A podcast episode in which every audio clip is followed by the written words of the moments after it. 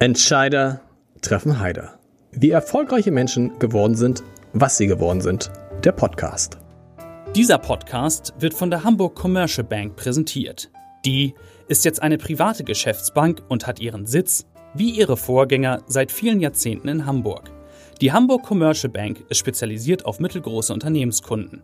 Viele davon kommen aus den Bereichen Immobilien, erneuerbare Energien oder aus der maritimen Wirtschaft.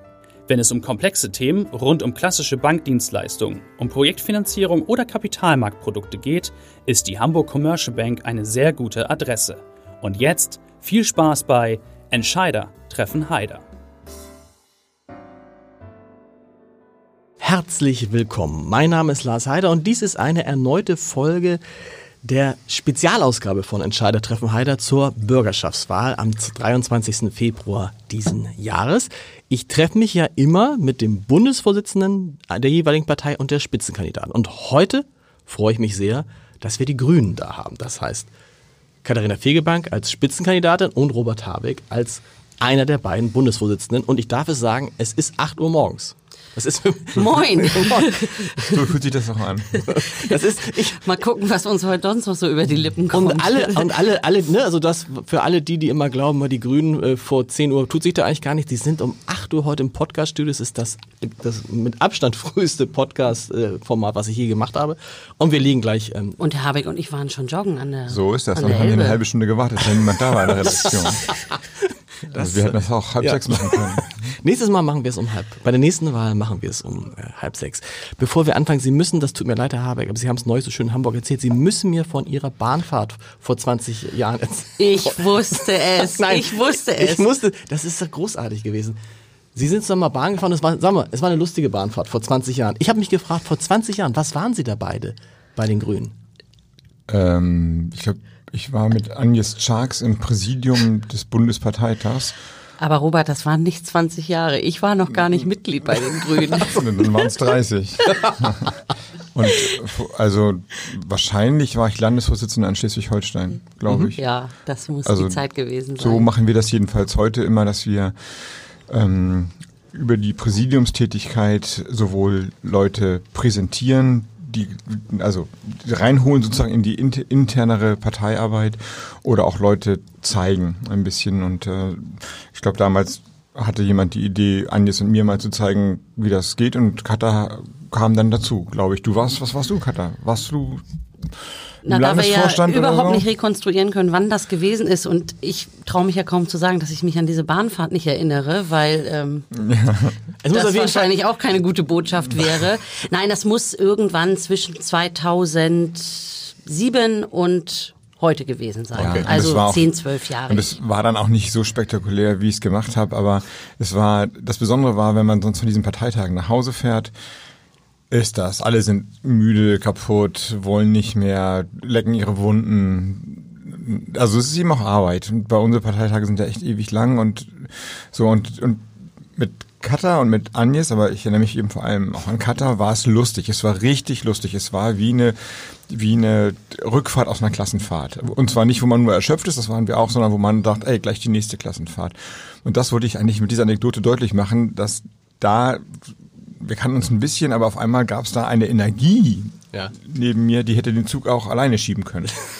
Aha. Aha. Und dann sitzt. Ich müsste jetzt ja sagen, es dämmert langsam bei mir, aber. hallo, hallo.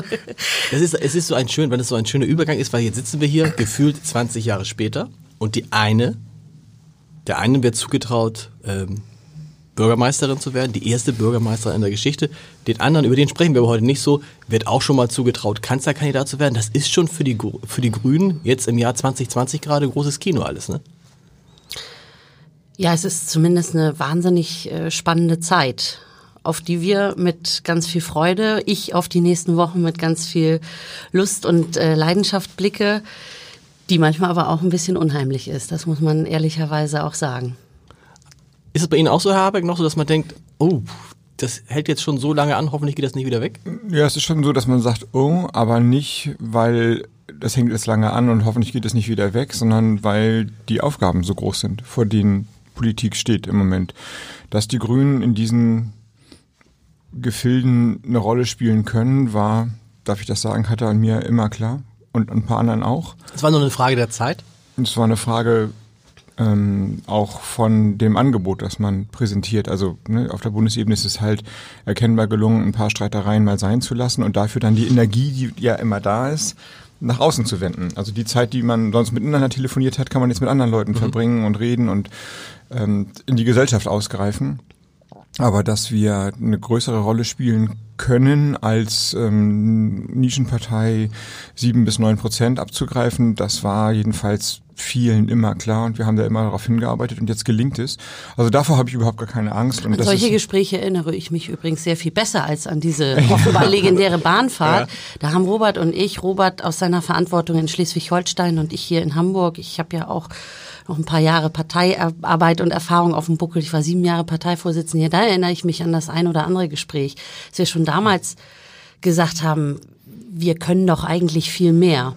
Und uns kann man auch perspektivisch mehr zutrauen, als eben nur diese Single-Issue-Partei zu mhm. Und ich glaube, das zeigen wir, dass wir gerade ausgreifen in alle gesellschaftlich relevanten Fragestellungen, weit über unsere Kernklientel Menschen versuchen anzusprechen, zu begeistern, auch als Bewegungspartei Leute einfach mitzunehmen auf diesem Weg. Und ähm, das macht Spaß. Das macht Spaß. Und wie Robert sagt, man spürt natürlich auch, dass die Erwartungen wachsen, Hoffnungen da sind. Und das äh, macht es natürlich dann auch so interessant zu zeigen, dass man diese Erwartungen auch in entsprechend verantwortungsbewusstes äh, Handeln, Regierungshandeln übersetzen will. Und das äh, hat äh, Robert Habeck sowohl in Schleswig-Holstein gezeigt, als auch jetzt im Bund als Bundesvorsitzender. Und äh, wir machen das, wie ich finde, äh, sehr erfolgreich hier in Hamburg und trauen uns aber mehr zu. Sprechen wir ein bisschen über die Hamburger Wahl. Herr, Herr Habeck, war Ihnen eigentlich bewusst, dass in Hamburg noch nie eine Frau sich beworben hat und das Amt des ersten Bürgermeisters, dass diese Zahl ist ja enorm, 199 Männer in Folge Bürgermeister dieser Stadt waren? Ja, das wusste ich. Also ich hätte jetzt nicht ähm, sagen können, hätten Sie gefragt, hätte sich noch niemals jemand eine Frau beworben. Aussichtsreich hätte ich nicht gewusst, ob nicht, keine Ahnung, 1900. 86 oder sowas für die CDU meine Frau kandidiert hätte. Das hätte ich nicht, ähm, nicht beschwören können, aber dass es nur Bürgermeister gab und ähm, damit ja nicht nur eine Geschlechtlichkeit verbunden ist, sondern auch ein Politikstil mhm. sich verbindet. Also ohne den Hamburgern zu nahe zu treten, aber wenn der HSV schlecht spielt, dann spielt er so wie Bürgermeister von oben herab sozusagen sind, pomadig mhm. oder so etwas. Das ist mir schon klar gewesen, ja. Haben Sie eine Erklärung dafür? Weil wir reden über Hamburg, die schöne, liberale, weltoffene Stadt. Und ausgehend diese Stadt ist, was das angeht, rückständig. Heide Simonis in Schleswig-Holstein, ich Nein, weiß gar nicht, das ist. Die Hamburg steht da in einer, ist nicht Single Issue. Das ist, ist noch nicht so, dass ähm, gleich viele Bürgermeisterinnen und Bürgermeister okay. in deutschen Großstädten regieren. Das, also in Hamburg wird es Zeit jetzt. Aber Hamburg wäre damit immer noch Spitze der Bewegung. Interessanterweise hat bisher das Thema, wir müssen immer aufpassen, wir zeichnen diesen Podcast auf, wir, wir äh, strahlen ihn nicht gleich morgen aus, aber äh, interessanterweise hat dieses Thema Mann-Frau noch im Wahlkampf eine geringe Rolle gespielt. Auf den ersten Blick denkt man eigentlich auch ganz gut, das ist ganz normal. Wird das noch sich verändern? Ich äh, kann mir vorstellen, dass sich das noch verändern wird, weil es ja tatsächlich darum geht, den Hamburgerinnen und Hamburgern eine echte Wahl mhm. zu geben. Und das sieht man an allererster Stelle bei den Inhalten, dass wir uns als äh, politische Wettbewerber inhaltlich unterscheiden und unterschiedliche Angebote machen. Das sieht man aber natürlich auch in der Frage des Politikstils, der Frage, wie man an bestimmte Aufgaben herangeht, wie man auch persönlich äh, agiert. Und da kann ich mir schon vorstellen, dass da in den nächsten Wochen auch dieses Thema nach 199 Männern ist es Zeit für die erste Frau, dass das durchaus auch nochmal eine Zuspitzung in der Öffentlichkeit erfährt. Ich, da einmal, ja. darf ich sagen, das heißt ja nicht, dass 199 Bürgermeister alle Pfeifen waren. Nein, also das, unbedingt das, nicht. Nein. Dass, dass mal eine Frau dran sein muss, spricht nicht dagegen, dass nicht Männer auch qualifizierte Politiker sein müssen oder können. Aber wenn man sich anguckt, dass 199 Bürgermeister da waren und keine Frau, auch in der Moderne keine Frau da war, dann wird man nicht übersehen können, dass da da muss was falsch sein. Also das kann sozusagen nicht richtig sein, dass alle Männer immer so qualifiziert waren, dass sie immer besser waren als alle Frauen, sondern das ist natürlich ein strukturelles Element von Benachteiligung, das da drin ist. Und deswegen ist, ist das ein, ist die Frage Frau nicht nur eine Frage, sind Frauen anders, besser, klüger, was sie häufig sind als Männer, sondern es ist einfach nur eine Frage, wird diese, wird auch sichtbar mal diese Ungerechtigkeitslücke geschlossen. Und das Sag verwirrt sich damit. Und insofern ist es ein Symbol natürlich auch für mehr. Also für die Frage, sind wir eine Gesellschaft mit gleichen Zugangschancen, mit, mit, mit Beteiligungsformen, mit auch sichtbaren Repräsentanzformen für Menschen, die es, oder in diesem Fall für Geschlechter, die in der Tradition diese Zugänge nicht selbstverständlich hatten. Und ohne ihn nochmal ins Wort fallen zu wollen, was ich jetzt schon zweimal, glaube ich, gemacht habe, glaube, das zeigt so ein bisschen auch, ähm, dass wir an bestimmten Stellen an einem Wendepunkt stehen und dass es auch Zeit ist für was anderes, Zeit für Veränderungen und dass diese Wahl sich auch um die Frage drehen wird, wer will diese Veränderung und äh, will man auch Teil dessen sein oder kann einfach alles so weiterlaufen wie bisher? Da gibt's auch eine ganze Menge an Menschen, die sagen, ist doch alles Chico, läuft alles prima in Hamburg. Ich glaube aber, dass die Aufgaben, dass die Herausforderungen, vor denen wir global, europäisch, national und eben auch hier in Hamburg lokal stehen, dass die, dass die so groß sind, dass wir ein paar Stellschrauben schneller und auch anders drehen müssen. Und äh, da spielt natürlich auch die Frage, von wem fühle ich mich wie vertreten und wie angesprochen, das Frauen, das Familienthema, wie organisiere ich äh, Arbeitszeit, welche Erwartungen habe ich eigentlich an Führungspersönlichkeiten, sei es in der Wirtschaft, in der Wissenschaft, aber eben auch in der Politik und lebe ich bestimmte Dinge vor, ähm, da spielt das eine Rolle. Ich finde die Debatte, äh, die gerade in dem äh, Regierungswechsel in Finnland eine Rolle spielt. Äh, f- fünf Frauen, die jetzt äh, zusammen dort eine Regierung stehen, vier von denen unter 40 äh, und eine das- äh, man das- Premierministerin, die sagt, ich will jetzt hier ein paar Dinge einfach anders machen und vom Kopf auf die Füße stellen. Und das finde ich beeindruckend. Das ist wirklich beeindruckend, wenn man das Bild der finnischen Regierung sieht und das jemandem zeigt und demjenigen sagt, was ist das? Da kommen wahrscheinlich die wenigsten Leute drauf, dass es die Regierung Finnlands ist, sondern, also, das könnte alles, es ist ein, ein, ein, ein ein eindrucksvolles Bild.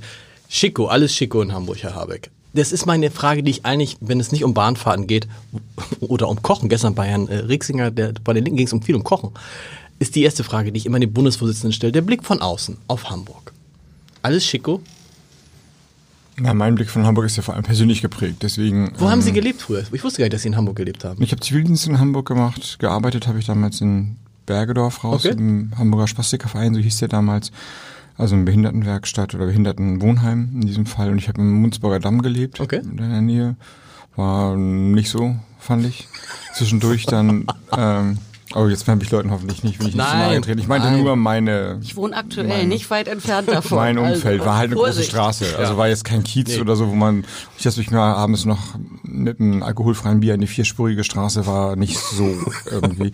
Und bin bin dann aber nochmal zu Freunden gewechselt nach St. Pauli. Und dann später, zum Studium war ich ja fünf Jahre hier. Da habe ich in der Nähe von der Uni tatsächlich im Roten Baumviertel gelebt. Das war fein. Altes Haus, das danach abgerissen wurde, war super. Wann haben Sie studiert? Was? Oder- Wann, wann, wann haben Sie studiert? Gerade, ob wir vielleicht zeitgleich an der Uni haben? 92, glaube ich, habe ich in Freiburg angefangen. Vielleicht war es auch 91, weiß nicht mehr genau. Dann Dänemark ein Jahr und dann, also nach drei Jahren, also muss es wahrscheinlich so 93 oder 94 Hamburg gewesen sein bis 97, würde ich denken. Wir haben gemeinsam an der Uni Hamburg studiert. Ich habe Sie da nie gesehen. Waren Sie Weil ich jemals immer da? gelesen Wer habe war und da? gearbeitet habe. Wer war da? Nein, ich war, ich war auch Was nicht. haben ich Sie war, denn studiert? Äh, Politik und Geschichte. Ja, dann können wir uns ja nicht sehen. Ich weiß, aber trotzdem hätte er sich Höchstens- immer auf dem, auf dem Campus sehen können, theoretisch. Aber wir hätten uns vielleicht auch nicht erkannt. Noch nicht. Noch? Noch nicht. Okay, gut, aber jetzt Chico, Hamburg Chico. Stand im Jahr, im Jahr 2019. Ja, schon. Also ich sehe natürlich die, oder ich sehe einen Teil der Probleme, Herausforderungen, Umbrüche, die, die da sind, von sozialen Fragen bis zum Verkehrs, in einigen Straßen würde ich sagen Kollaps. Aber wenn Sie das jetzt so pauschal sagen, finde ich, ist Hamburg eine Stadt mit einem, war es immer, war es immer für mich mit einer ungeheuren Ausstrahlung, Attraktivität, einem Lebensgefühl, das sich ähm, von anderen Städten unterscheidet und zwar auch positiv, das nach vorne weist, das ähm, verschiedene Elemente kombiniert, die man alle lieb haben kann. Auch das so ein bisschen, das ich eben angesprochen habe, pomadige sozusagen, das manchmal ja auch da ist. Wir sagen trutschig. Ja, Das Trutschige. ich höre manchmal Pfeffersäckisch sozusagen, ja, aber das kann man ja auch schätzen. Also Ja. es ist ja auch eine Stilfrage, die die man wertschätzen kann. Also das gehört ja eben auch dazu. Das ist eine eigene Tradition und eine alte Ehrbarkeit. Mhm. Und wenn man das so nimmt und sagt, die Ehrbarkeit, der ehrbare Kaufmann, die ehrbare Wirtschaft, dann ist man auch immer gleich wieder, okay, was macht denn die ehrbare Wirtschaft? Die macht sich nicht nur die Taschen voll, sondern sie sorgt dafür, dass die Wirtschaft der Gesellschaft dient. Und zack sind wir bei dem, was wir eigentlich politisch erreichen wollen. Aber ich denke natürlich an laue, laue Sommernächte in der Schanze und ähm, an der Elbe spazieren gehen, um die Alster joggen und diese, diese die Lebensqualität und zwar auch die menschliche Lebensqualität der Stadt. Also ist schon, ist schon ziemlich Chico, ja. Also hat die Politik auch viel richtig gemacht? Immer wieder. Immer und gerade jetzt in den letzten Jahren, das glaube ich, kann ich mit Blick auf die Bundesebene mal großspurig behaupten, ist Hamburg, und das glaube ich hängt eng mit Katharinas Arbeit zusammen, zu einer Stadt geworden, die sich über ihre Forschung, Wissenschaft und Institutionen definiert. Und das kenne ich nicht bei so vielen Städten, dass die Universitäten oder auch die, die Wissenschaftsleistung zur, zum Stolz der Stadt gehört. Mhm. Es ist dann Fußball oder in meiner Stadt Flensburg Handball. Es ist ähm, eine Tradition vielleicht, alte Gebäude, in Teilen nochmal Kultur, dass man auf seine Konzerte, Theater oder Festivals oder sowas stolz ist. In Wacken oder sowas würde mhm. ich jetzt mal sagen. Aber dass man wirklich sagt, hier, wir sind Wissenschaftsstandort und darüber wir, die, wir bauen hier die Zukunft und das ist unser Selbstverständnis, hat man nicht so häufig. Und das ist, glaube ich, politisch erzeugt worden. Hartes Stück Arbeit. Ja, glaube ich. Und, und wir sind auch noch lange nicht am Ziel. Aber sie, das wird ja auch total gutiert. Nämlich, Sie könnten ja, wenn Sie nicht gesagt hätten, ich bin jetzt die Spitzenkandidatin, dann würden wir vielleicht hier auch sitzen und es wäre tatsächlich der langweiligste Wahlkampf in der Geschichte Hamburgs, weil Rot-Grün könnte mit großer Mehrheit weiter regieren. Also die Zufriedenheit der Menschen ist ja groß. Grün-Rot ja, Grün, Rot könnte auch, mit großer Mehrheit weiter regieren. Das stimmt. Ja, ja, genau. Und es ist ja auch, äh, es ist ja, es ist ja, es ist ja null, das ist ja zum Leidwesen der anderen Parteien, es gibt ja null Wechselstimmung. Also eigentlich möchten, eigentlich möchten die Hamburger, dass die, die jetzt im Senat sind, die am Senat beteiligt sind, das weitermachen. Und die große Frage ist jetzt, in welche Konstellation? Das ist ja auch gut, dass so viele zufrieden sind. Denn auch wir finden ja, dass wir sehr erfolgreich hier zusammengearbeitet mhm. haben, die letzten fast fünf Jahre. Und ähm, das Thema Strukturwandel und Hamburg wird zur Universität, zur Wissenschaft, zur Innovationsmetropole, ist nur ein Aufhänger, um zu zeigen, dass wir bereit sind, auch die Zukunft anzunehmen. Und deshalb sage ich immer, so eine Spitzenkandidatur oder Bürgermeisterinnenkandidatur ist natürlich kein Selbstzweck. Wir und ich wollen das immer auch mit der inhaltlichen Veränderungsbotschaft mhm. verbinden. Und äh, das kann ich, weil ich das nun die letzten Jahre gemacht habe, ganz besonders gut herleiten aus äh, diesem ja oft wenig beachteten tatsächlichen Nischenfeld der Wissenschaft, der Forschung und der Innovationspolitik, weil ich der festen Überzeugung bin, dass das, was Robert beschreibt, das äh, Liebenswerte, das äh, Schöne, gleichzeitig äh, das Stolze, das so viele in uns tragen, mhm. der Stolz auf die Stadt, auf die Traditionen, auf Hamburg als alte Handels- und Hafenmetropole, dass das nur weiter lebendig bleibt, wenn wir uns stetig weiterentwickeln und erneuern.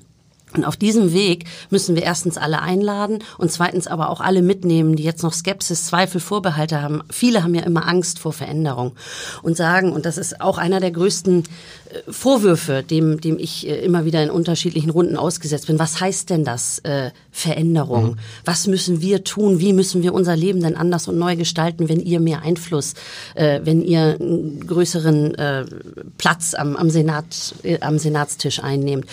Und ich kann das wirklich sehr gut über dieses äh, Politikfeld herleiten, weil wir aus unseren alten Stärken auch neue machen müssen. Und es wird keine weitere Elbvertiefung geben. Wir haben jetzt äh, angefangen mit der, wie ich glaube, letzten Elbvertiefung. Mhm. Ich auch hoffe, letzten Elbvertiefung. Das heißt, wir müssen doch jetzt gucken, wie verdienen wir in den 20er, 30er Jahren unser Geld? Wie sichern wir unseren Wohlstand, der so viele auf diese Stadt auch stolz sein lässt? Wie schaffen wir es, die Wirtschaft auf diesem Weg mitzunehmen, die eben neben äh, ihren Unternehmungen und ihren Unternehmen auch immer das Gemeinwohl hier in Hamburg im Blick hat? Das hat ja Robert eben auch gesagt, wie beeindruckend er das findet. Und das ist auch etwas, was ich ähm, absolut äh, schätze und zu schätzen gelernt habe bei unseren altehrwürdigen, großen, auch kleinen Unternehmen und dem Handwerk. Das, das unbändige Engagement für die Gesellschaft und für diese Stadt, das bei allen immer noch dahinter steckt. Und ähm, das, das herauszukitzeln und zu sagen, da steckt doch noch mehr in dieser Stadt. Ähm, noch mehr als das, was wir erreicht haben und dass keine gute Idee verloren gehen soll. Das haben wir, das habe ich versucht, die letzten Jahre an diesem Politikfeld ähm, der Wissenschaft, der Forschung tatsächlich wenig beachtet, ganz nach oben auf die Agenda gesetzt, um auch Hamburg ein neues Selbstbewusstsein zu geben, ein, eine neue Strahlkraft zu geben. Und äh, da würde ich einfach wahnsinnig gerne weitermachen an anderer Stelle, um ja weiter ein starkes Hamburg äh, für, für die Gesellschaft und für die Hamburgerinnen und Hamburger auch tatsächlich zu sehen. Interessant ist, dass wir jetzt schon 20 Minuten zusammensitzen und wir haben noch gar nicht über Ihr Lieblingsthema gesprochen. Sie haben es selber auch gar nicht angesprochen, weil ich habe gedacht, Sie steigen gleich voller und sagen Klimaschutz. Weil das ist ja nur das Thema, was Sie, wie, die, wie Bernd Rixinger von den Linken sagte, zu Recht nach oben gespült hat. Und Bernd Rixinger hat gesagt, die Grünen haben halt das erkannt mit dem Klimaschutz, mit der Klimakrise. Sie haben daran festgehalten und dann ist es nur fair und gerecht, dass sie jetzt davon profitieren. Ja, aber das ist auch ein vergiftet, vergiftetes, vergiftetes Kompliment, genau. Es ist nicht, also erstmal haben nicht wir das Klimathema nach oben gespült, sondern. Das hat nicht gesagt, er hat nur gesagt, Sie sind seit, seit 30 Jahren, ja, weisen Sie Thema darauf hin. genau. Das Thema ist nicht nur seit 30 Jahren, sondern seit, weiß ich nicht, seit, seit mehreren Jahr, Dekaden da. Also wir hatten schon ewig lange keine Erkenntnisprobleme mehr, sondern reines Handlungsproblem. Genau. Und ich glaube, wir wären alle froh, wirklich, ähm, wenn's, wenn wir dieses Thema nicht hätten, sondern wenn wir äh, sagen würden, das haben wir rechtzeitig erkannt als Gesellschaft, als Weltgesellschaft, wir haben dagegen angearbeitet und ja, es wird eine leichte Temperaturerhöhung geben. Wir haben nun mal im 19. und im 20. Jahrhundert fossile Energien verbrannt, das kriegen wir jetzt nicht mehr raus, aber wir haben es eingedämpft. Also das ist nichts, ähm, worauf wir stolz sind, aber klar haben wir da immer beharrlich dran gearbeitet und insofern eine Glaubwürdigkeit in dem Thema.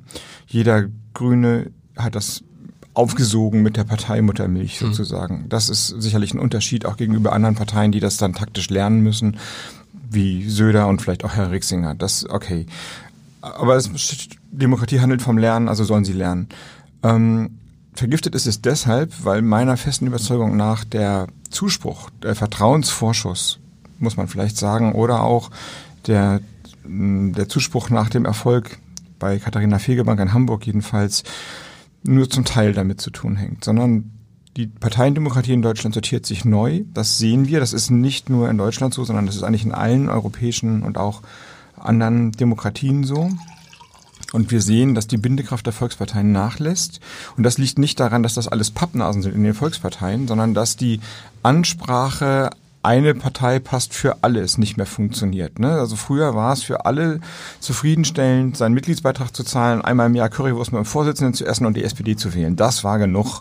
So läuft es aber nicht mehr. Die Lebensstile sind so unterschiedlich, die Generationen, die Geschlechter, die Lebensformen haben sich völlig ausdifferenziert und es wird eine neue Form von Politik gesucht, die die Verschiedenheit akzeptiert, also die Liberalität, mhm. die Freiheitsgewinne bejaht und es trotzdem schafft, Handlungsmandate also Dinge müssen ja auch mal entschieden werden herzustellen, ohne dass man Leuten übers Maul fährt und gleichzeitig sich, ohne dass man sich verliert in, in lauter Gruppen und Grüppchen. Und ich glaube, das ist das, was mit uns verbunden wird. Eine, eine neue Form von Organisation, von Denken, von Partei, von Institution, von Staat, von Macht, wenn man so will, wenn man das bisschen komische Wort nehmen darf.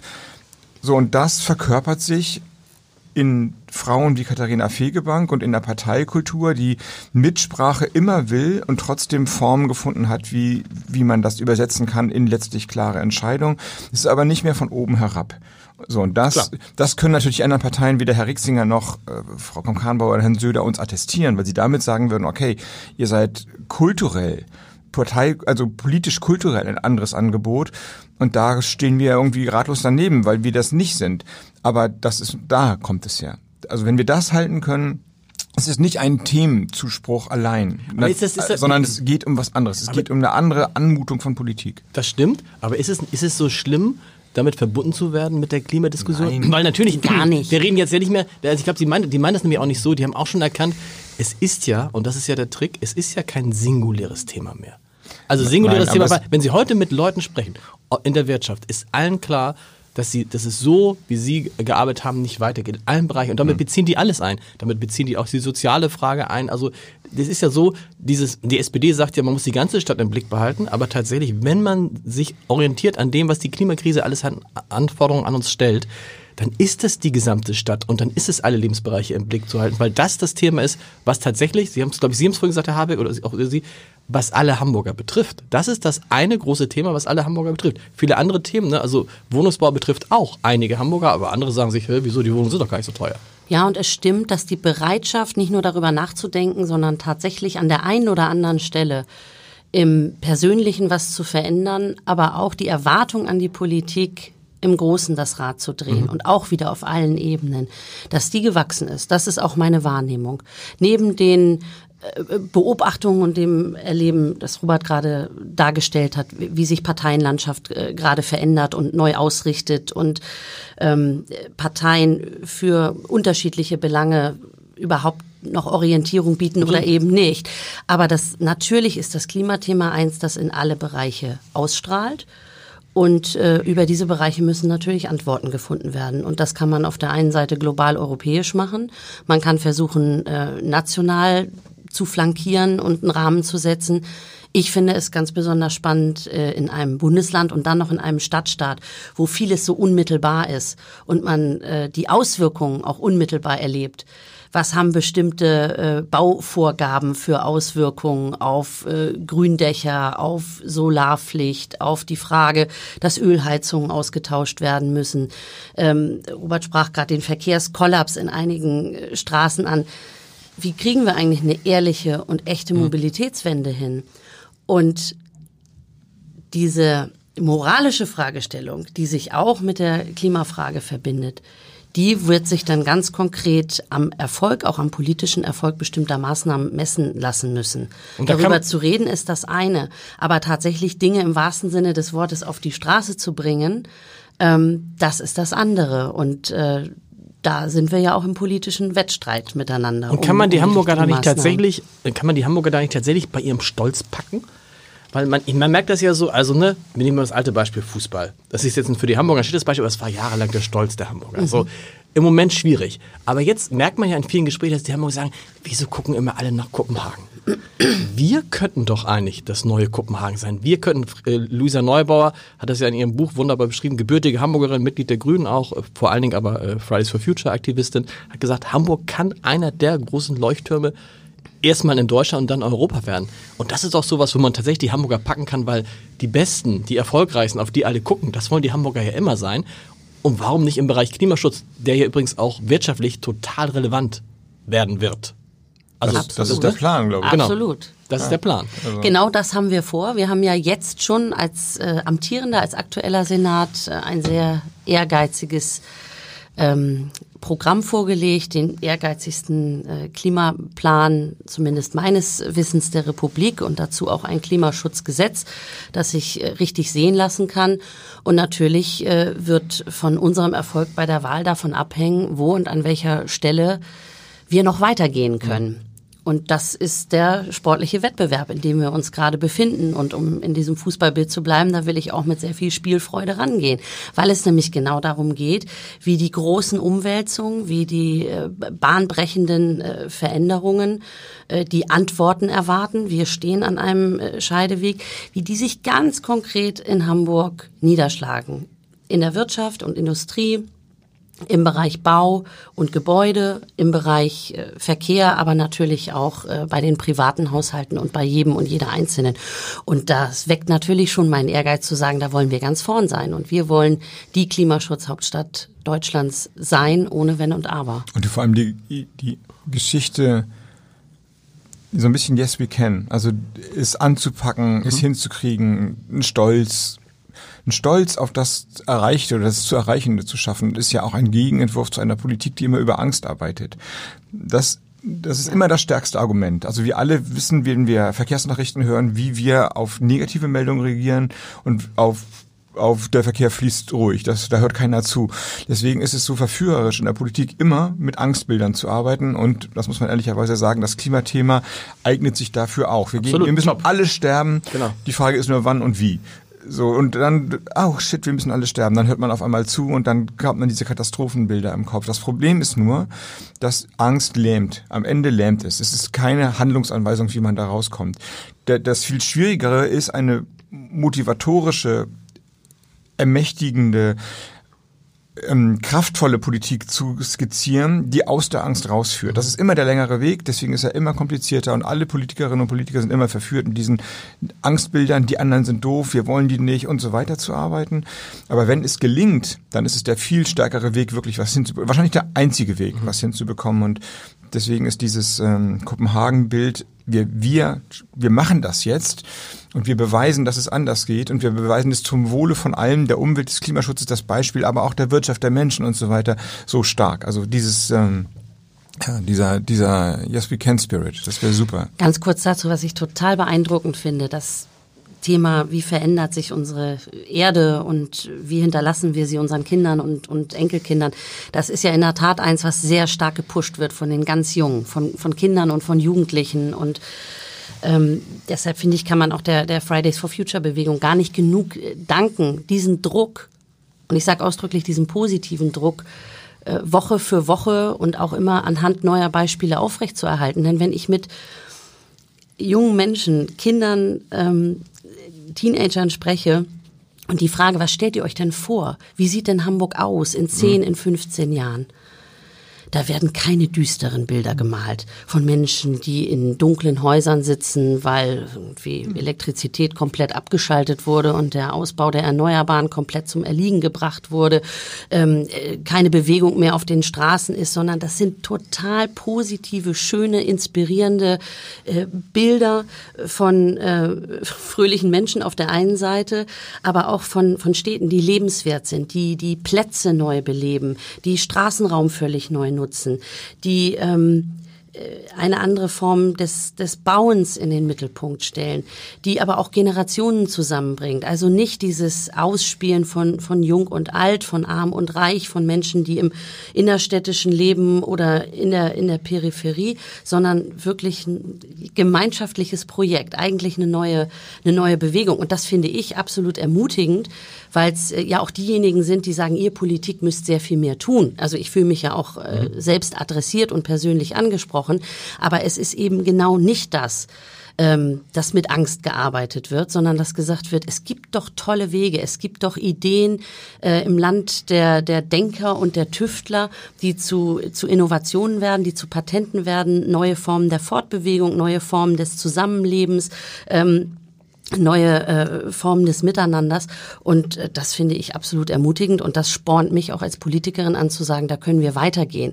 Auch um viele, die Erwartungen in uns haben, nicht zu enttäuschen. Und Sie haben ja recht, das ist mir aufgefallen als jemand, der vor zweieinhalb Jahren noch passionierter Autofahrer war und jeden Tag aus Alsterdorf zehn Kilometer mit dem Auto in die Innenstadt gefahren bin und eben gesagt, die Spinnen in diesem Senat, die machen diese ganzen schönen Autostraßen zu und machen daraus Fahrradstraßen. Zwei Jahre später fahre ich nicht mehr mit dem Auto, sondern nur noch mit dem Fahrrad, ja. Und die Wahrnehmung ist halt die andere. Dass man denkt, ey cool, diese Fahrrad, also die Fahrradstraßen, die ich eben noch verflucht habe, sage ich jetzt, hey, das ist ja richtig cool. Was ich daraus Aber immerhin sagen sie cool. Ja. Es gibt so viele, die sagen, es geht nicht schnell genug, die Straßen sind nicht sicher und gut genug. Ich habe vielleicht auch gute Fahrradstraßen, das muss man dazu sagen. Möglicherweise ist das so. Aber, was ich dazu sagen wollte, manchmal muss man immer auch, zu, Seiten, manchmal muss ne, man auch zu sagen, Stichwort Verbote, manchmal muss man auch zu seinem Glück gezwungen werden. Also ich glaube, dass meine Kollegen in der Redaktion mir heute noch auf die Hosen aschen würden, wie sie es früher gemacht haben, ja. Wirklich Ressortleute, die mir einfach auf die Hose geascht haben, weil sie im, im Raum geraucht, im, in der Redaktion geraucht haben, wenn nicht irgendjemand das Rauchen verboten hätte. Also man Wir stellt dann, man stellt dann fest, Mensch, wenn Politik handelt, ja, Ja.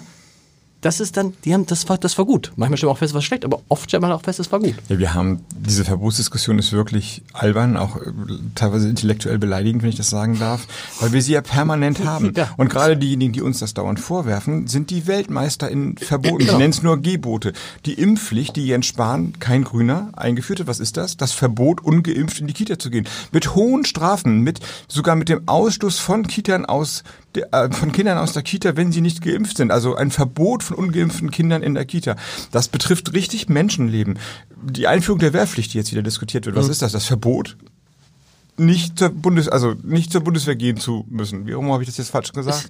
Passt schon. Sie verstehen, was ich sage. Also genau. permanent werden über Verbote und Gebote geredet. Das einzige, wo wir uns schwer tun, ist im Umwelt- oder im Verbrauchsbereich. Ja, also ansonsten allen in Gesundheit, im bürgerlichen ähm, Gesetzbuch, bei der Straßenverkehrsordnung, die es wimmelt von Verboten und dauernd äh, werden die eingeführt, aber bei Tempolimit bei ähm, CO2-Bepreisung, bei Radwegen, da geht das Abendland unter. Das Ja. ist, also man sieht daraus, dass diese Verbotsdiskussion taktisch benutzt wird. Es geht überhaupt nicht um Verbote. Die Welt, Freiheit ist Absolut. nur, Freiheit ist nur durch gewisse Verbote möglich, sonst hätten wir Anarchie und das Recht des Stärkeren und wir würden uns gegenseitig totschlagen. Das wissen auch alle. Es geht nur darum, übertragen wir politische Ordnungsrahmen in ein neues, komisch, dass man das immer noch neu nennen muss, Politikfeld, nämlich Umwelt, Klimapolitik. Sollen wir das, was wir normal überall tun, auch da anwenden? Und da gehen einige auf die Barrikaden und sagen, nein, aber ihr könnt uns doch nicht ähm, die Glühbirne verbieten. Frau Silvana Koch-Marin, ehemalige FDP-Politikerin, hat gesagt, dass die alte Glühbirne, die heute niemand mehr vermisst, die immer schön den Raum geheizt hat, aber wenig weg, ja, ja. viel Strom verbraucht hat und wenig Licht gemacht hat, war wörtlich das Symbol der Freiheit ist die Glühbirne. Ja, was für ein auf die Hunde gekommene Freiheitsbegriff ist das denn? Wenn man Freiheit mit Glühbirne gleichsetzt, dann ist das, dann hat man polit- die politische Flughöhe völlig verloren. So und das, das ist das Ding. Es geht überhaupt nicht um Verbote, ja oder nein, sondern es geht darum, wollen wir auch im Klima- und Umweltschutzbereich das, was wir in anderen Bereichen Gesundheitsverkehrs, äh, Sicherheitspolitik selbstverständlich anwenden, auch anwenden. Interessant fand ich, Sie haben es eben gerade gesagt, Stichwort autofreie Innenstadt oder manche sagen autoarme Innenstadt. Wenn man es nicht mal ausprobiert, wir, es ist ja ausprobiert worden in Hamburg und die, die es gesehen haben mit diesem kleinen Feld am Rathaus, haben gesagt, hey, das ist ein ganz anderes Gefühl Ja. von Innenstadt. Und was ich interessant fand, neulich war der Deutschlandchef von Signa da. Das ist, ähm, zwischendurch haben, was will denn dieser Versicherungsmensch hier? Haben wir, dann haben wir gesagt, Signa, ach Mensch, das ist doch René Benko. Also es ist, Ja. ne, also Immobilien, dann haben wir den gefragt, haben wir den gefragt, ähm, sag mal, was würden Sie denn davon halten, wenn Hamburg in, äh, autofrei wäre? Und sagte er, erstens würden wir das sehr begrüßen und zweitens kommt das sowieso. Und dann seitdem spreche ich immer mit Einzelhändlern darüber, wie die denn über die autofreie Innenstadt denken. Und da gibt es wenige, die sagen, ja, wir möchten, dass die Autos weiter in die Innenstädte kommen. Was ja immer das Argument ist von denen, die, die dagegen äh, argumentieren, sagen, na, das bringt den Handel zum Erliegen. Offensichtlich wird das, werden die Auto, werden die, die Innenstädte in fünf bis zehn Jahren die weit, weitgehend autofrei sein in Deutschland? Ja. Ja, wir sprechen auf der einen Seite von Mut und denken dann, ja, andere haben uns da schon längst überholt. Also ist das überhaupt mutig, dass man solche Forderungen erhebt? Ähm, das war für mich eines der größten Aha-Erlebnisse in den letzten Wochen, dass äh, unser Fraktionsvorsitzender Agnes Tjax und äh, ich unsere Ideen, unsere Vorstellungen für die autofreie, autoarme Innenstadt vorgestellt haben und ich im Vorfeld zu Agnes gesagt habe, wir machen das jetzt. Da werden sicher auch viele kommen, weil das ja schon also vorab als totaler Aufreger angepreist wurde, angepriesen wurde.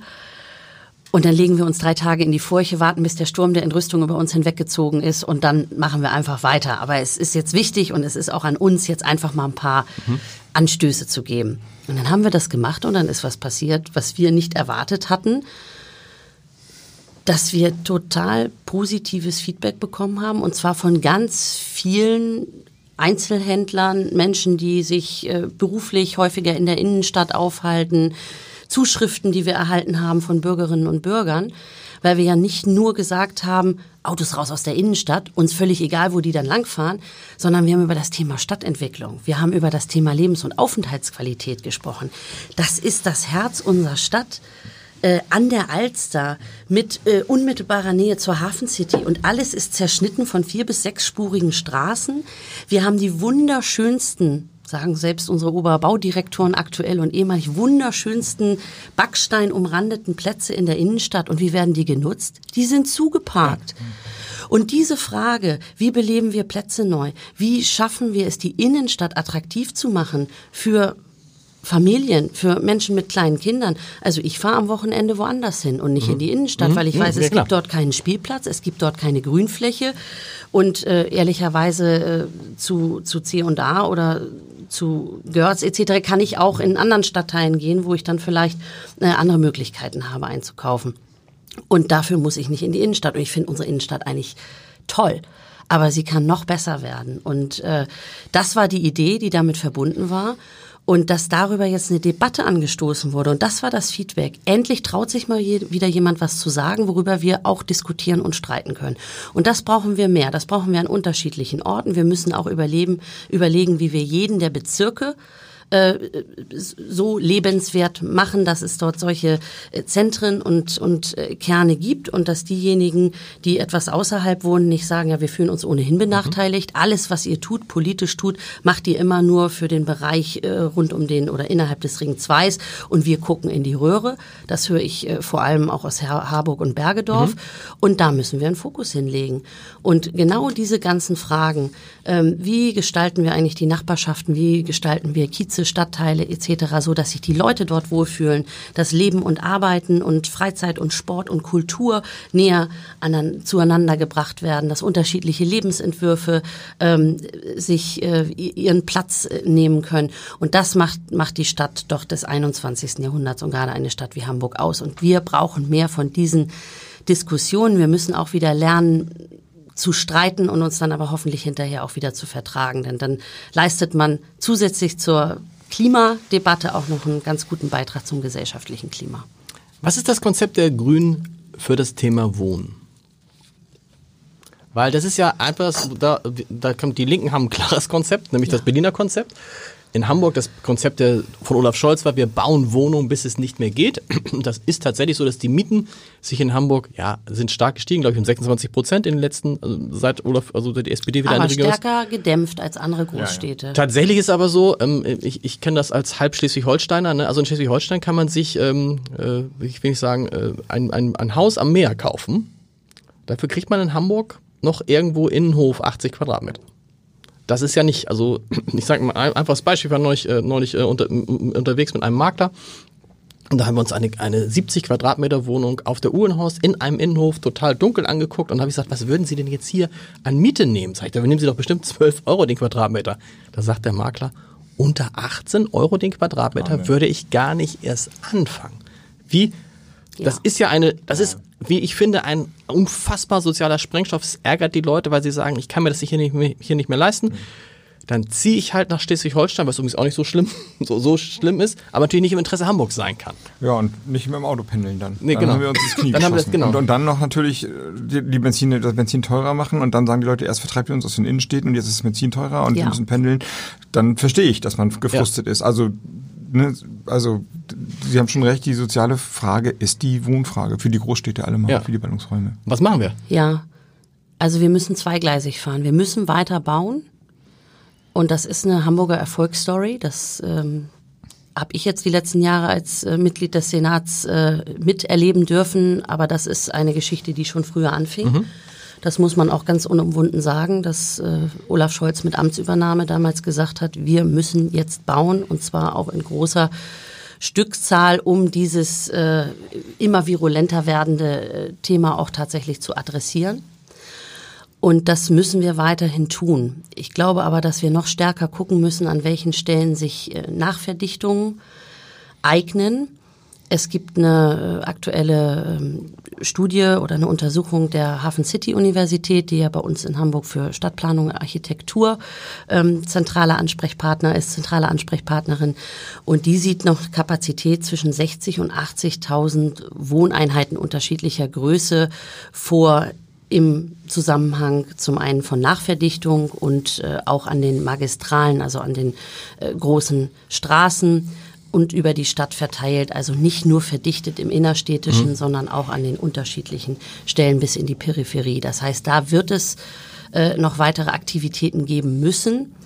Ähm, auch der Anteil an sozialem Wohnungsbau, der ja bei uns in dem Drittelmix genau, äh, verortet genau. ist, ähm, muss auf jeden Fall bei dieser Höhe gehalten werden. Wir plädieren sogar dafür, dass man abhängig von der bisherigen Durchmischung guckt, ob man den Anteil an Sozialwohnungen erhöht da, wo er schon sehr hoch ist, eher nicht mehr um äh, das zu vermeiden, was wir in den 70er, 80ern dann häufiger erlebt haben, in diesen äh, Siedlungen, äh, die dann auch andere Probleme gezeitigt mhm. haben, als äh, nur die Frage, finde ich hier eine Wohnung oder nicht, sondern da äh, gab es dann äh, viele Verwerfungen und auch soziale äh, Konflikte, so dass das auf jeden Fall ein Thema ist. Und das muss aber flankiert werden mit äh, weiteren bodenpolitischen und auch mietrechtlichen Maßnahmen, wo wir ja auch schon einiges auf den Weg gebracht haben. Und wenn man sich die äh, aktuellen Statistiken anguckt, dann sieht man in Hamburg äh, weitere Steigerungen und natürlich gibt es auch immer wieder Fälle wie die, die Sie beschrieben haben haben, ähm, die ich auch ehrlicherweise eigentlich gar nicht nachvollziehen kann.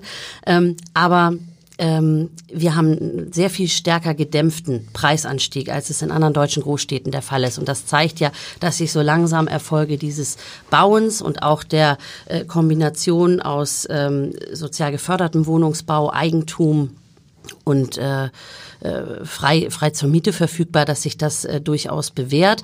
Aber wir müssen beim, beim sozial Geförderten müssen wir stärker hingucken. Da brauchen wir größere Anstrengungen und sicherlich ähm, auch noch die ein oder andere Maßnahme, wenn es darum geht, städtische Grundstücke zu bebauen äh, etc. Ich will hier noch Ja. einmal sagen, nicht, dass das äh, unwidersprochen bleibt, äh, den Berliner Weg ähm, ist einer, den wir hier ausdrücklich nicht teilen, denn äh, diese Mietendeckeldebatte und ich bin ja auch ähnlich wie Robert Habeck da mit den Kollegen in Berlin im Austausch. Ich weiß, dass da auch nicht alle glücklich drüber sind über die Entscheidungen, die da getroffen wurden, denn sie hat ja unmittelbar schon im Nachgang dieser Entscheidung dazu gehört, dass eine, dafür- dazu geführt, dass eine große Genossenschaft, die wirklich äh, sozialen Wohnungsbau dort machen wollte, äh, rausgegangen ist aus dem Projekt und gesagt hat, das lohnt sich nicht mehr. Also mit dem Mietendeckel wird keine einzige neue Wohnung gebaut und äh, das ist nun absolut kontraproduktiv. Einer von Ihnen beiden muss gleich noch regieren, einer muss noch zur Klausurtagung. Deshalb eine ganz schnelle Schlussrunde mit wichtigen, Fra mit wichtigen Fragen. Erstens, im Bezirk Nord gab es Grüne, die gesagt haben, wir können in Hamburg keine Einfamilienhäuser mehr bauen. Gute Idee? muss man differenzierter betrachten. Es geht nicht um äh, bereits vorliegende Bebauungspläne, sondern welche, die in Zukunft erstellt werden. Und dann muss man sicherlich gucken, äh, um welche äh, Stadtteile es geht. Sind es hochverdichtete Stadtteile oder sind es welche, wo wir jetzt schon äh, im, im großen Stil auch Einfamilienhausbebauung haben? Im Prinzip äh, ist es ein guter Ansatz, gerade wenn wir über Nachverdichtung sprechen und äh, über bezahlbares äh, Wohnen in der Stadt, dann braucht es auch solche Maßnahmen. Tatsächlich, also gucken, genau gucken, lieber sechs Naja. Wohnungen als ein Einfamilienhaus. Ja, also es geht ja um neue Bebauungspläne, nicht die, die jetzt schon auf dem Tisch Klar. liegen und die in den nächsten Jahren beplant werden. Sondern es geht darum, neue Bebauungspläne auf den Weg zu bringen. Und da sollte man sich dann schon angucken, äh, wie dort die Wohnstruktur bisher besteht in der unmittelbaren Nachbarschaft und äh, welche Perspektiven es dann dafür gibt. Einfamilienhäuser kann sich in Hamburg sowieso kaum noch einer leisten. Habeck, in meiner Nachbarschaft äh, haben die Nachbarn gerade das Haus verkauft, das sie vor zehn Jahren für 400.000 Euro gekauft haben. Was haben sie dafür bekommen? Das Dreifache schätze ich. Sehr gut, 1,5 Millionen. Ja. Ein Wahnsinn. Wow. Äh, Christian Lindner hat vor den Grünen hier gewarnt in diesem Podcast und hat gesagt, ihr müsst alle aufpassen, ihr müsst alle aufpassen. Die Grünen geben sich die Fassade der Bürgerlichkeit, aber in Wirklichkeit ist das eine zutiefst linke Partei. Wer hat das gesagt? Christian Lindner, das ist der Wer- wer ist Vorsitzende. Aktuell, ich weiß nicht, ob er, wenn dieser Podcast ausgestrahlt ist, noch, ich glaube schon, aber noch, da lachen Sie kurz drüber. Nein, Nee, nein, nee, nee. ich weiß, dass die sich gerade zum Dreikönigstreffen getroffen Nee, haben weiß in er, Baden-Württemberg. Nee. Aber irgendwie linke Fassade, äh, bürgerliche Fassade und dahinter das, das linke Das klingt Schreck. ja das sind- fast wie ein, ein, ein Schimpfwort, äh, eine Also- zutiefst linke Partei zu sein. Also Zwei Begriffe würde ich gerne aufklären. Bürgerlich bedeutet in Zeiten, wo die Demokratie unter Druck gerät, für die Rechtsstaatlichkeit einzustehen und zu kämpfen dafür. Bürgerlich bedeutet nicht ein Dresscode bei Talkshows und bedeutet nicht, ähm, ich weiß nicht genau, äh, die Größe seines Autos oder so etwas. Das ist eine Verwischung eines wirklich wichtigen Begriffs. Deswegen ist die AfD keine bürgerliche Partei und wer das unwidersprochen zulässt, adelt Nationalismus und teil, teilweise Faschismus. Und einige, einige, Alexander Dobrindt hat das mal live, ich saß daneben gemacht, spielen dieses Spiel mit Absicht mit. Wenn man also bürgerlich meint, in Zeiten wie diesen, und Christian Lindner das meint, dann geht es nicht um Lifestyle, sondern es geht um das Bewusstsein, wie die Verfassung gedacht ist. Und in dem Sinne sind die Grünen vielleicht im Moment die bürgerlichste Partei als Verfassungsschützer unterwegs, um Leuten zu erklären, dass Partei und Staat nicht das Gleiche ist und dass jeder in diesem Land, das ist die DNA dieser Republik, einen Anspruch auf Rechtsschutz hat als Individuum und nicht als Teil einer äh, Gruppe, die irgendwelche anderen Leute definieren. Und zweitens, wenn man, wenn man die Zukunft gewinnen will, dann ist das in der Regel nicht mit den Mitteln der Vergangenheit möglich. Wenn also progressive Politik irgendetwas bedeutet, dann Veränderungen zu denken. Das würde ich nicht, ähm, also man kann das so auch links sagen, wenn man will. wenn links in Großbritannien bedeutet, wir sind antieuropäisch, haben kein klares Verhältnis zu, Anti, zu, zu Antisemitismus mhm. und äh, ähm, zum Brexit auch nicht, dann ist links eine leere Hülle. Ich glaube, es gibt im Moment quasi keinen keinen keinen linken Ort sozusagen, aber es gibt einen Ort für progressive Politik. Die bedeutet allerdings Dinge zu verändern. CO2-Bepreisung sorgt dafür, dass die CO2-Emissionen senken. Ist das linkssozialistisches Voodoo-Wahnsinn? Nein, das ist Politik, die an der Zeit ist. Insofern sind das alles, diese Warnungen vor, vor veränderter Politik fallen auf diejenigen, die waren selbst zurück. Mit dem Status quo wird man die Zukunft nicht halten können und äh, ich weiß nicht, was Christian Lindner da verteidigt, aber ein Angriff auf die Grünen ist das nicht, sondern eine Bestärkung dessen, dass wir unseren Weg weitergehen. Ich finde das auch extrem antiquiert. antiquiert. Also das ja, ja. ist, ist, für mich überhaupt nicht nachvollziehbar in Zeiten wie diesen, in denen wir sprechen über ähm, ein Ankratzen an unserem demokratischen Fundament, an unserer Wertegrundlage. Hier geht es jetzt darum, Haltung zu zeigen. Hier geht es darum, äh, sich äh, demokratisch-freiheitlichen, äh, liberalen Werten ähm, tatsächlich zu verschreiben und als gesamte Gesellschaft ähm, ja, aufzustehen und, und diese Demokratie zu verteidigen. Und äh, da finde ich so eine Sitzgruppenorientierungsgeschichte einfach total langweilig. Total langweilig. Wir sprechen hier über Umbrüche, wir sprechen hier über die großen Aufgaben, vor denen wir alle stehen. Und dann muss man in so ein Retro-Sprech verfallen. Ich finde, das hat nichts mit Politik im Jahr 2020 zu tun. Aller, aller, allerletzte Frage. Ähm, alle ihre Konkurrenten zittern so ein bisschen davor, dass die Grünen offensichtlich in den letzten zwei Wochen, es gibt, es läuft dieses Gerücht, in den letzten zwei Wochen sind Robert Habeck und Annalena Baerbock komplett in Hamburg. Und scheiße, wenn der Kretschmann dann auch noch kommt, dann haben die hier ganz schön Schub. Ähm, wie wichtig ist die Wahl in Hamburg für die Grünen, für die Bundesgrünen? Also erstens sind wir Tatsächlich? viel in Hamburg. Zweitens brauchen die Hamburger unsere Hilfe nicht. Aber es macht Spaß, gemeinsam Wahlkampf zu führen. Also der, der Landesverband der Grünen der Hamburger und Katharina Fegebank in Person mit den Leuten um sie rum und dem äh, Rest des Grünen Senats und so weiter sind ein unglaublich starkes Team. Aber wir, es ist ja nicht, dass Annalena und Robert sich gut vertragen, sondern führen im Team geht ja viel weiter als die Bundesgeschäftsstelle und ein kleines Büro hinaus. Es macht einfach im Moment unfassbar Spaß, sich unterzuhaken und wir dürfen Teil dieses Wahlkampfs sein. Es wirkt, auch ein bisschen, gerne. es wirkt auch ein bisschen das Verhältnis, als Außenstehender beobachtet, ist ein anderes Verhältnis als sonst von Bundesvorsitzenden äh, zu Landesspitzenkandidaten. Ne? Das wirkt jetzt naja, auf mich ihr nicht müsst so auch euer Licht nicht unter den Scheffel stellen. Okay. Also Unsere Bundesspitze ist hier herzlich willkommen und wir haben die Luftmatratzen schon ausgerollt und die Rucksäcke können äh, gern die letzten zwei Wochen bei uns dann in den Wohnungen äh, ausgebreitet werden. Darauf freuen wir uns schon.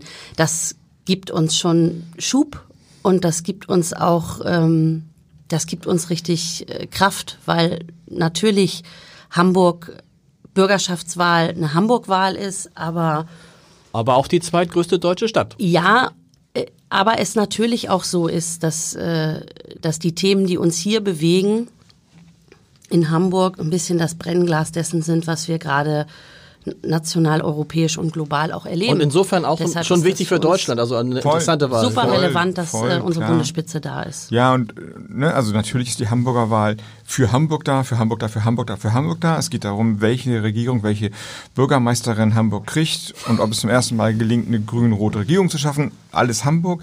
Aber klar ist das Signal, wenn es gelingen würde, weit über Hamburg hinaus zu vernehmen. Also es ist insofern auch eine bundespolitisch bedeutsame Wahl. Und ähm, ne, gerade nach 199 Bürgermeistern das erste Mal eine Frau und dann ein städtisches, großstädtisches, weibliches Gegengewicht zu Baden-Württemberg, das vielleicht eher konservativ und dann ähm, in der Konservatismus geprägt ist, das wäre die grüne Waage würde stabil da stehen auf höherem Niveau. Ein wunderbares Schlusswort. Vielen Dank. Dankeschön. Danke.